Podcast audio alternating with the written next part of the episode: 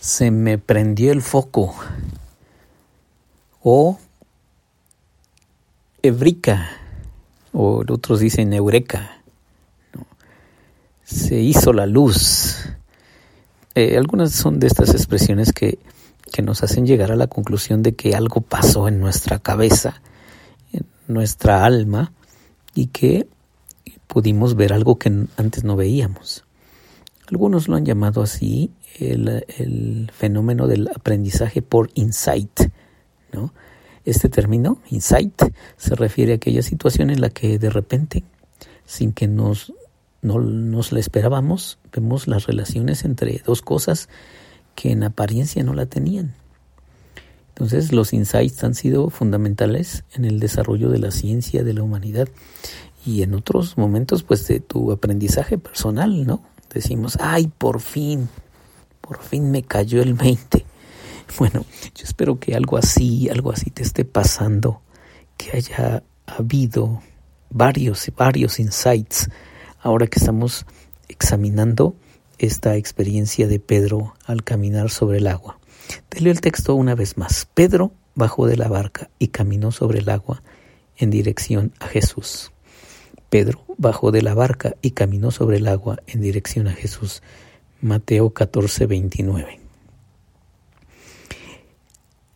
Si tengo que ponerle un nombre con un solo término al precio que pagas por ser un barca adicto, la palabra que debería ir en la etiqueta es crecimiento, dice el pastor John Orberg.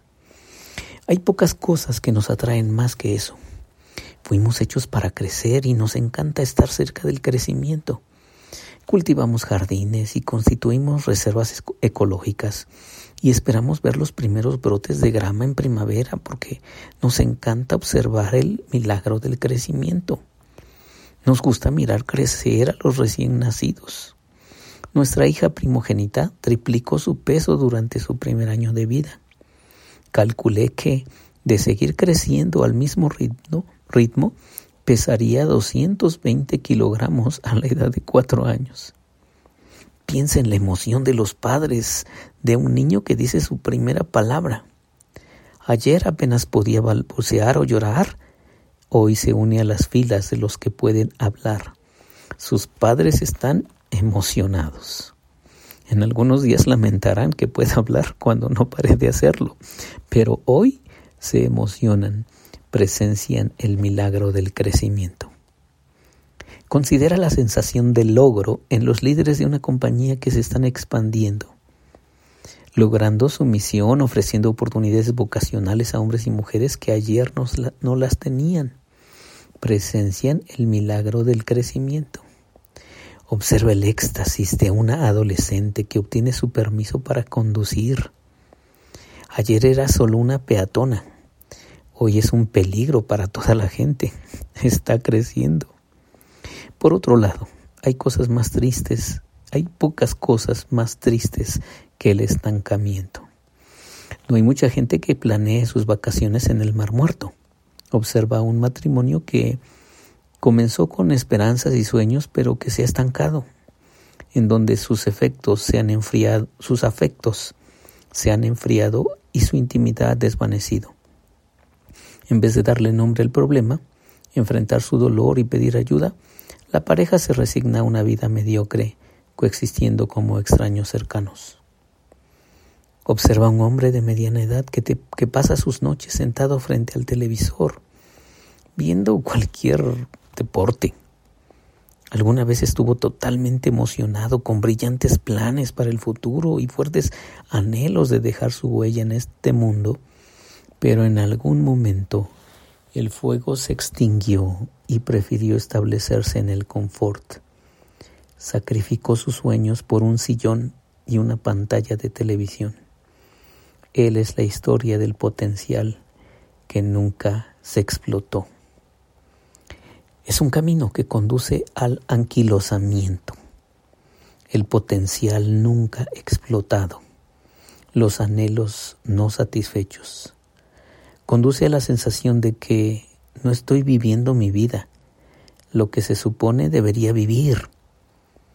Conduce al, aburrimiento, a lo que Greg Levoy denomina el resfriado común del alma.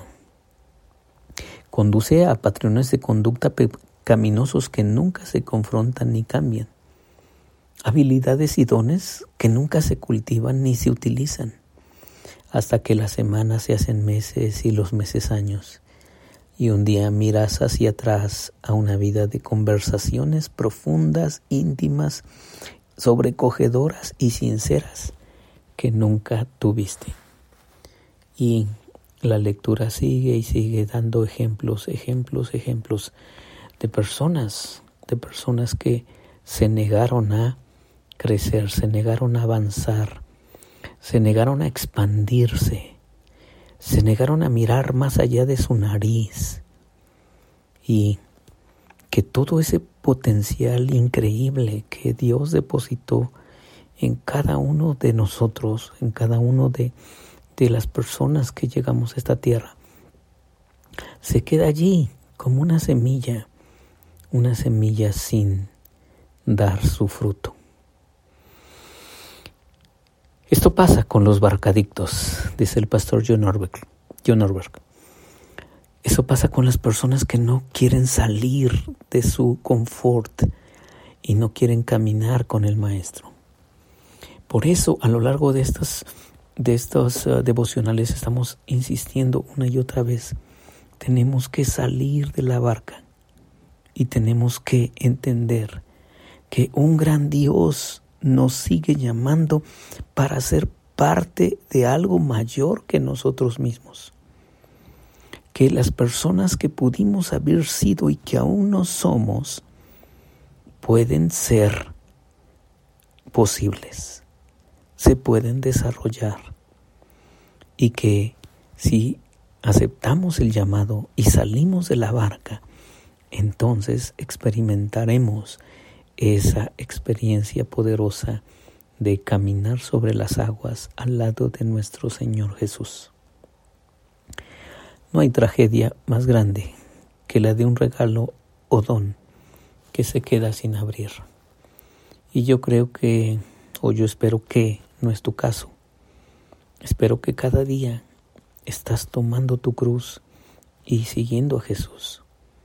O que estás en algunos momentos reticente, te quieres quedar allí en la comodidad y quieres estar muy, muy este, acomodado en, en tu zona de tranquilidad, pero oyes otra vez la voz del Señor.